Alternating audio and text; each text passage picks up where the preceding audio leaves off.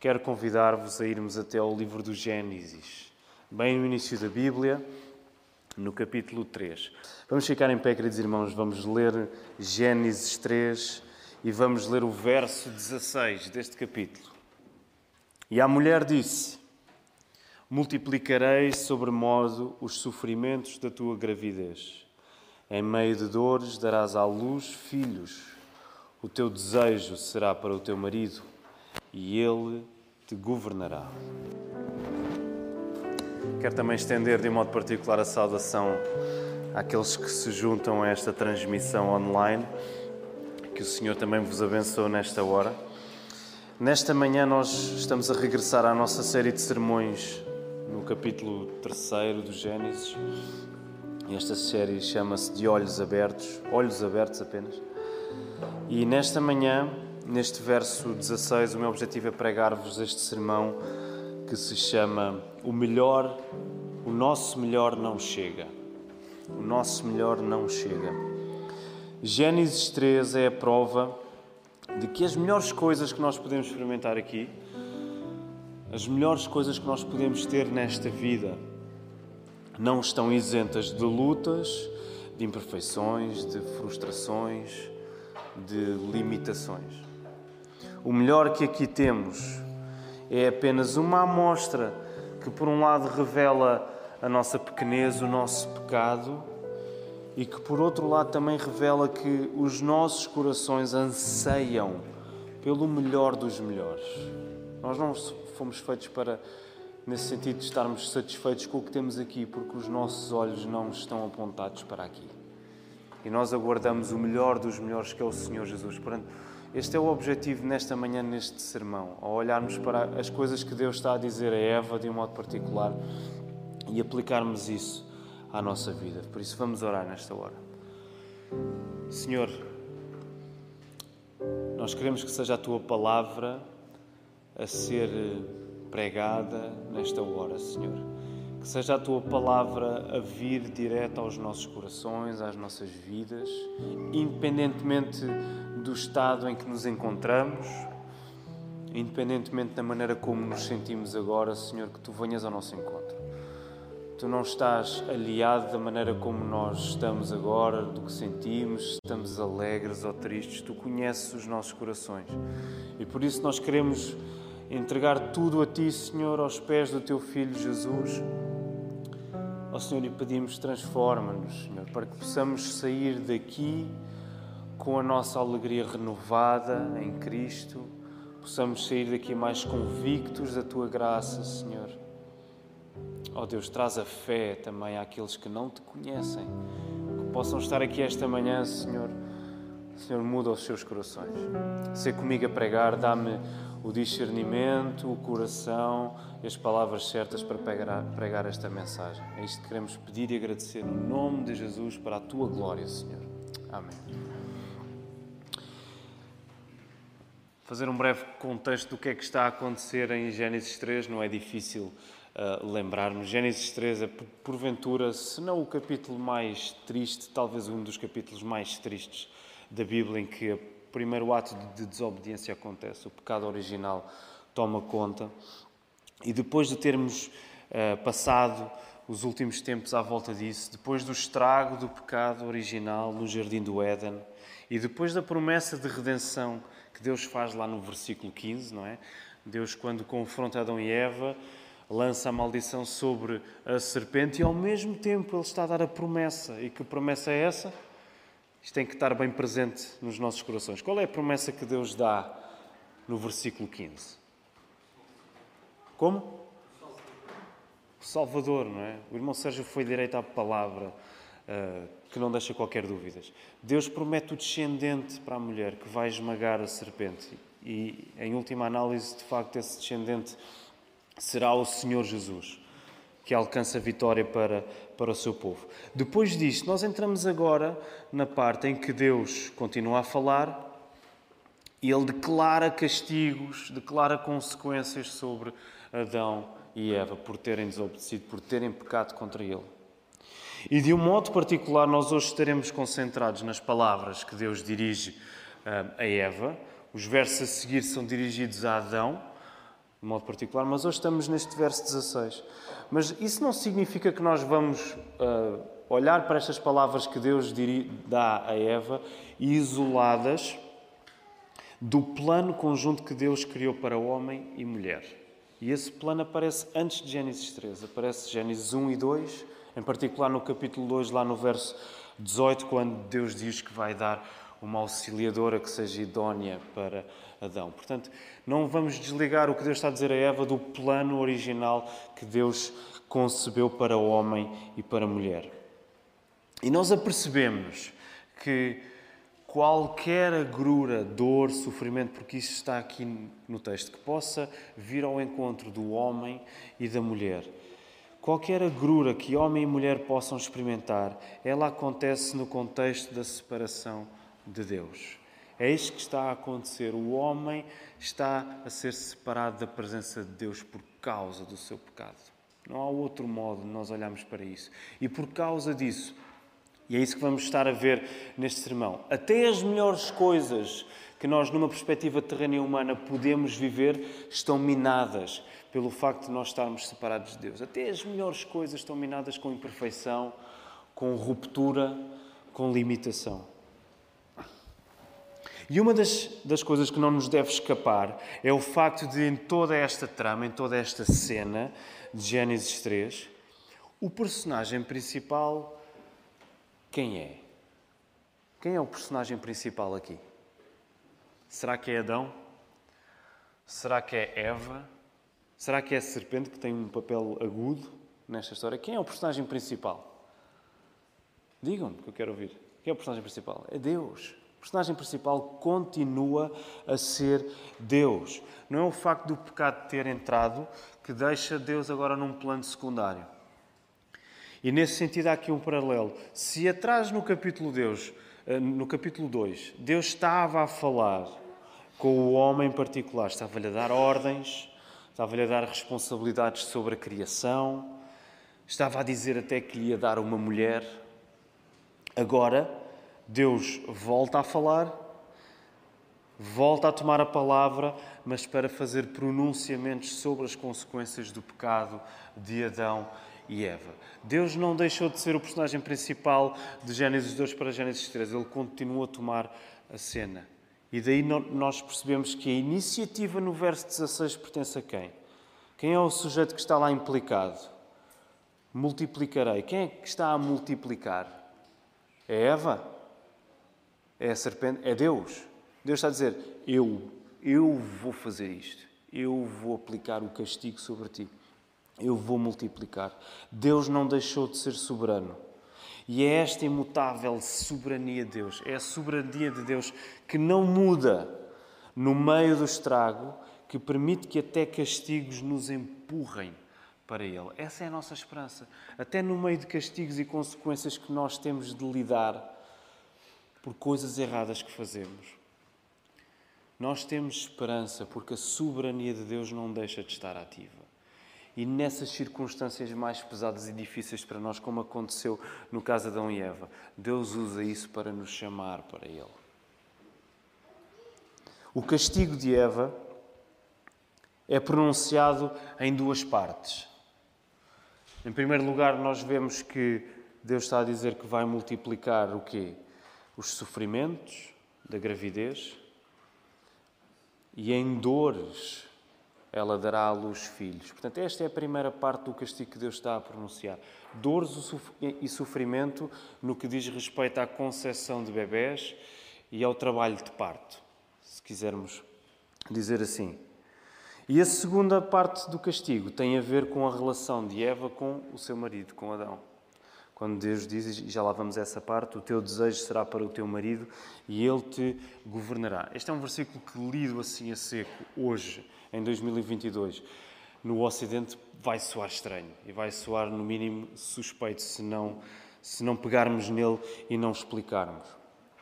Mas é a palavra e não queremos de, de, deixar de ir à palavra e de pregar o que ela, o que ela diz.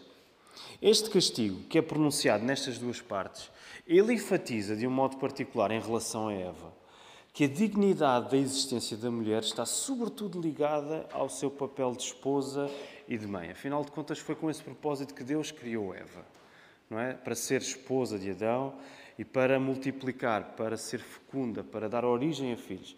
Agora eu sei que nós vivemos num contexto pós-Gênesis 13 e as coisas não são preto no branco, as coisas não são fáceis, o mundo é difícil e mesmo no nosso contexto aqui esta manhã nós podemos ter mulheres casadas com filhos, Podemos ter mulheres casadas sem filhos, podemos ter mulheres que não são casadas e não têm filhos, podemos ter mulheres que têm filhos e que não são casadas. Portanto, queremos ser cuidadosos na maneira como vamos trazer uh, isto que está a ser dito e aplicar à vida da nossa igreja. Mas pensando de um modo particular no contexto do início do Gênesis 1 e 2 e pensando a Eva, a dignidade maior que está a ser atribuída à mulher é no seu papel de facto de esposa por um lado, e de mãe, por outro. E é interessante nós repararmos que Deus não amaldiçoa Eva com a infertilidade. Deus não diz, Eva, a partir de hoje vais deixar, não, não, não, vais ter a possibilidade de ter filhos. Até porque, reparem, a promessa de Deus é de um descendente. Deus já tinha planeado que filhos existirão, novos bebés virão ao mundo, nova vida será gerada. E nesse sentido, este versículo 16 já é, podemos dizer, o primeiro passo da promessa de Deus do verso 15 a ser cumprida. Deus prometeu o teu descendente. E no meio do castigo é como se Deus estivesse, eu estou a cumprir isto, eu não te estou a amaldiçoar com infertilidade, tu vais ter filhos, tu vais poder participar da coisa boa e excelente que é teres filhos, não sem dor e sem sofrimento, e isto significa que eu vou cumprir a minha promessa, mesmo no meio de todo o caos que está a acontecer. Dor e sofrimento na gravidez e no parto de bebés serão um lembrete constante de que o problema do mal causado pelo pecado de Adão e Eva faz agora parte da estrutura humana. E este mal causado pelo pecado de Adão e Eva será transmitido de geração em geração. Portanto, também aí está em causa. Quando Deus está a pronunciar sobre Eva, tu a partir de hoje vais sofrer dores na tua gravidez e no teu parto, significando que o mal que, que o teu pecado e de Adão causaram, ele faz parte da estrutura da humanidade, ele faz parte de, do fundamento de quem nós somos, está em nós, faz parte da nossa fibra. E isso vai ser passado de geração em geração. Mesmo tendo em conta que hoje vivemos um tempo abençoado em que uh, epidurais existem e as mulheres hoje podem ter acesso a isso. Mas mesmo assim eu sei porque eu, eu não levei epidural, eu não tive filhos, mas eu estive lá quando a minha mulher deu à luz os nossos quatro filhos. E ela ainda assim sofreu. Eu sei que a epidural uh, alivia um pouco, mas o elemento de sofrimento continua lá. Aquela ânsia, aquela angústia pelo bebê sair. Isso é uma realidade hoje também. Ao mesmo tempo, não é por acaso que a Bíblia, não sei se estão já a fazer estas ligações e se recordam daquelas passagens, sobretudo no, Novo, no, no Velho Testamento. A Bíblia usa a imagem da dor da gravidez e da dor do parto para, ilustrar o sentimento terrível que o castigo de Deus traz à desobediência humana. Por exemplo, se depois tiverem curiosidade em, em consultar Isaías 13, 8, Oseias 13, 13, Miqueias 4, 9 e 10, em que há um julgamento a ser pronunciado sobre nações em particular, e a imagem que é usada nestas passagens é que aqueles povos vão sentir uma angústia como uma mãe sente quando está para dar à luz. Essa dor, esse sofrimento. Não é por acaso que a Bíblia liga as duas coisas. Agora, o doce de uma nova vida não acontece sem amargura. E não estamos a dizer que a nova vida deixou de ser uma coisa boa, continua a ser uma coisa divina, uma coisa maravilhosa. A nova vida é uma nova vida. Deus planeou que assim fosse desde o início. Agora, em Gênesis 3, a nova vida, a doçura que a nova vida tem, não acontece sem esta ponta de amargura. A segunda parte do castigo tem a ver com maridos e mulheres. O que significa Deus dizer a Eva que o teu desejo será para o teu marido? É uma frase um pouco estranha. Nós precisamos de avançar um bocadinho irmos até ao capítulo 4, onde a Caim e Abel entram em cena. Nós ganhamos uma luz maior nesse capítulo, lá, lá no verso 7. E se se recordam, o que é que está a acontecer ah, em Gênesis 4? Caim e Abel nascem, e a determinada altura sabemos que Abel é pastor de ovelhas, Caim é lavrador, agricultor. Deus pede o sacrifício a ambos, é uma oferta. Deus agrada-se de um e aborrece-se de outro. Agrada-se de quem Deus? De força. Abel. E Deus aborrece de Caim. E como é que Caim fica? Fica tranquilo? Não, ele fica irado, não é? Vejam aí, Gênesis 4, a partir do versículo 5. Ao passo que de Caim e de sua oferta não se agradou, irou-se, pois, sobremaneira Caim e descaiu-lhe o semblante. Então lhe disse o Senhor: Por que andas irado? E por que descaiu o teu semblante? Se procederes bem, não é certo que serás aceito? Se todavia procederes mal, eis que o pecado jaz à porta, e o seu desejo será contra ti, mas a ti cumpre dominá-lo. A mesma expressão está aqui. O desejo do pecado será contra quem? E é este desejo malicioso do pecado na vida de Caim que quem é chamado a dominar. Agora nós voltamos àquilo que Deus disse a Eva. Do mesmo modo que o pecado exerce um desejo concreto de dominar Caim, e nesse sentido todos nós lidamos com isso, pecado eh, exerce um desejo concreto de nos dominar, todos os dias. Do mesmo modo, o desejo de Eva é agora uma oposição a Adão. É isto que, está, que Deus está a dizer. A maneira como o vosso casamento agora vai existir é uma oposição entre vocês os dois. Isto significa o desejo de substituir o casamento como um relacionamento de igual dignidade entre ambos, entre homem e mulher, substituir isso por um relacionamento de servidão e domínio. É por isso que Deus diz: o teu desejo será contra o teu marido. E o final do versículo 16 ainda nos dá mais luz sobre isto, que diz: E ele te governará.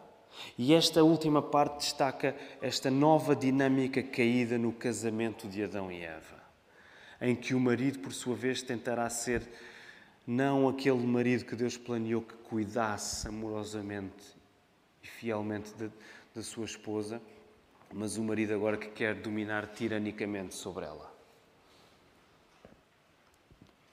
O plano de um governo conjunto sobre a criação foi transformado numa disputa feroz entre homem e mulher. E Gênesis 3 é, é isto que está a acontecer: é o par perfeito, Adão e Eva, par este que governava perfeitamente a criação como um só, foi para isso que Deus os colocou no jardim, para tomarem conta da criação que Deus criou. É este par perfeito que governava a criação como um só, feito agora numa dupla deformada, em que homem e mulher lutam para se dominarem um ao outro. Deus não está a dizer, a partir de Gênesis 3, a redefinir o casamento. Deus está a dizer: Ok, isto agora vai se parecer assim. Esta vai ser a luta por causa do vosso pecado. O casamento não deixa de ser uma coisa magnífica e extraordinária, uma bênção divina. Mas agora, o belo que o casamento é, não existe sem uma boa dose de feiura. O belo, a beleza que o casamento tem, ela não vai existir sem mácula, sem ruga, sem defeito, sem desafio sem limitação.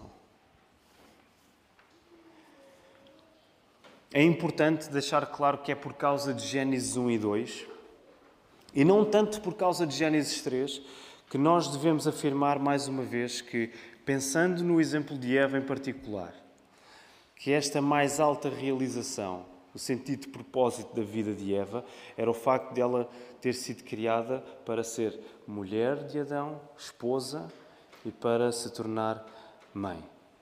Mas também devemos dizer que nós sabemos, se continuarmos a ler a Bíblia, que Deus não chama todos para o casamento. Nós encontramos isso, por exemplo, quando Paulo escreve aos Coríntios, primeira carta aos Coríntios, no capítulo 7. Depois, se tiverem eh, oportunidade, consultem essa, essa carta. Deus chama para o casamento homens e mulheres, mas Ele também chama alguns homens e mulheres para um esquema diferente do casamento. Uma vida de fidelidade, de entrega física e espiritual ao serviço de Deus, mas sem o casamento. O celibato. E nesse sentido, nós precisamos de, afirmar estas duas coisas. Quando eu digo que um, o sentido de realização mais elevado, a satisfação mais elevada da mulher, eu estou a pensar de um modo particular em Eva e no plano que Deus criou para Eva, para ser esposa e para ser mãe. Eu sei que dizer isto numa cultura como a nossa, que é muito empenhada em defender os valores das mulheres, é muito empenhada em defender a mulher, mas fora do esquema tradicional do casamento, fora do esquema tradicional cada vez mais da maternidade. Dizer isto pode parecer muito desajustado. Mas a nota que eu quero deixar é exatamente esta: ela não vem à boleia das exigências do nosso tempo, das exigências culturais, mas vem à boleia das exigências bíblicas que nós somos chamados a aplicar na nossa vida. E por isso eu quero dizer-te a ti, que és homem, a ti que és mulher, se Deus te chamou para o casamento, Deus te abençoa a caminho pela frente, honra isso. Porque essa é a relação humana e terrena mais preciosa, mais íntima, mais intensa que tu alguma vez vais viver. Não há nada superior a isso. Se Deus te chamou, tu que és homem, tu que és mulher, por outro lado, para o celibato, honra isso. Por outro lado, o apóstolo Paulo também diz que isso ainda é mais excelente, porque tu vais estar livre para servir ao Senhor, para servir a comunidade, para servir a igreja, de uma maneira que os casados não vão estar livres. E nós, como igreja, somos chamados a honrar as duas. Nós não queremos nos envergonhar de nenhuma delas. Nós queremos honrar estas duas, o casamento e o celibato. E deixem-me dizer agora de uma maneira bem crua e direta: para um cristão não há uma terceira hipótese. Ou tu te casas, ou tu mantens-te casto. Ou casamento, ou castidade. E as duas coisas são maravilhosas. Sendo que a ênfase do texto está na relação matrimonial entre homem e mulher e também do, dos filhos que, que daí uh, vêm, é interessante notar que esse padrão, o padrão do casamento, tem sido cada vez menos presente no nosso tempo. Eu não sei se se interessam por estes dados, mas eu fui consultar brevemente alguns, alguma, alguma estatística dos censos de Portugal do ano passado. 43, um pouco mais de 43% da nossa população é solteira em Portugal. E apenas 41,1% da nossa população é casada. Portanto, eu não quero estar agora a entrar em grandes dissertações sociológicas acerca do nosso país, nem estar a, a destrinchar estes números, mas não é difícil concluir que cada vez menos se acredita que a realização para aquelas que são chamadas a casar, atenção, que a realização principal da mulher e do homem também acontece no contexto do casamento e do facto de terem filhos. Cada vez menos se acredita nisso. Cada vez menos se acredita em Gênesis 1 e 2. Até nós, como cristãos, somos mais tentados a olhar para Gênesis 3 como algo normativo. Não, este agora está minado, esquece o casamento, esquece os filhos, porque já não interessa. Até nós, que temos a Bíblia à nossa frente, somos tentados a pensar assim e esquecer tudo para trás que Deus tinha criado e planeado de uma maneira perfeita. Para nós cristãos, a tentação é olharmos para Gênesis 3 e concluirmos que agora que o castigo é a dor da gravidez e do parto e a luta por domínio no casamento, a coisa excelente que estas coisas representam, que podemos ter nos nossos relacionamentos humanos, deixou de ser o casamento e a geração de filhos. Nós esquecemos para aqueles que são chamados a, a, a, a serem casados, para aqueles que foram chamados para o casamento e a ter filhos, nós tendemos a cair na tentação de que estas não são as mais altas coisas que, humanamente falando, estas já não são as coisas mais altas para nós. E eu quero incentivar-te a isso, porque de facto, de uma perspectiva humana, se tu estás casado, não há relação melhor. A coisa extraordinária que são as relações sexuais, elas são para serem vividas dentro do contexto do casamento. E essa é a intimidade mais profunda, mais alta que Deus criou para nós, porque é uma coisa boa que nós somos chamados a viver no casamento. Não há nada, humanamente falando, que seja superior a isso. Quando Deus fala em Gênesis 3, Deus não está a reformular o seu plano original e perfeito do casamento e dos filhos, mas está a explicar o efeito destruidor que agora o pecado terá nessas coisas que são divinamente ordenadas e genuinamente boas. Novamente, Deus não está a fazer um reset. Deus não está, ok, paga tudo, começa a escrever outra vez. Deus está a dizer, isto permanece bom. A união entre um homem e uma mulher permanece uma coisa excelente. Ter filhos permanece uma coisa excelente e faz parte do meu plano. Mas eu estou-vos a dizer o efeito que o pecado vai ter nessas coisas. Até as melhores coisas que nós podemos experimentar aqui de uma perspectiva humana e terrena, isso é limitado. E isso é desfigurado. Deixem-me dizer, até mesmo no caso daqueles que não sendo casados, que não têm, que não têm filhos, Imaginemos o caso de, de, alguém que abraça o celibato e que tem nisso a sua mais alta realização, do facto de estar totalmente dedicada. Até aí nós temos de lidar com imperfeições. Até na nossa relação mais importante, que é a nossa relação com Cristo, que nós saboreamos deste lado da ressurreição, até aí nós sentimos o peso da imperfeição por causa do nosso pecado. Até nessa coisa extraordinária que é a melhor coisa que nós podemos ter aqui. E por isso quero terminar afirmando que nós, como igreja, gostamos de afirmar que temos tido a bênção extraordinária de não só afirmarmos a beleza destas coisas, do casamento, dos filhos, mas temos tido a bênção de vivê-las também. Nós temos muitos casamentos na nossa igreja. Temos muitas crianças na nossa igreja. Isso é uma coisa extraordinária.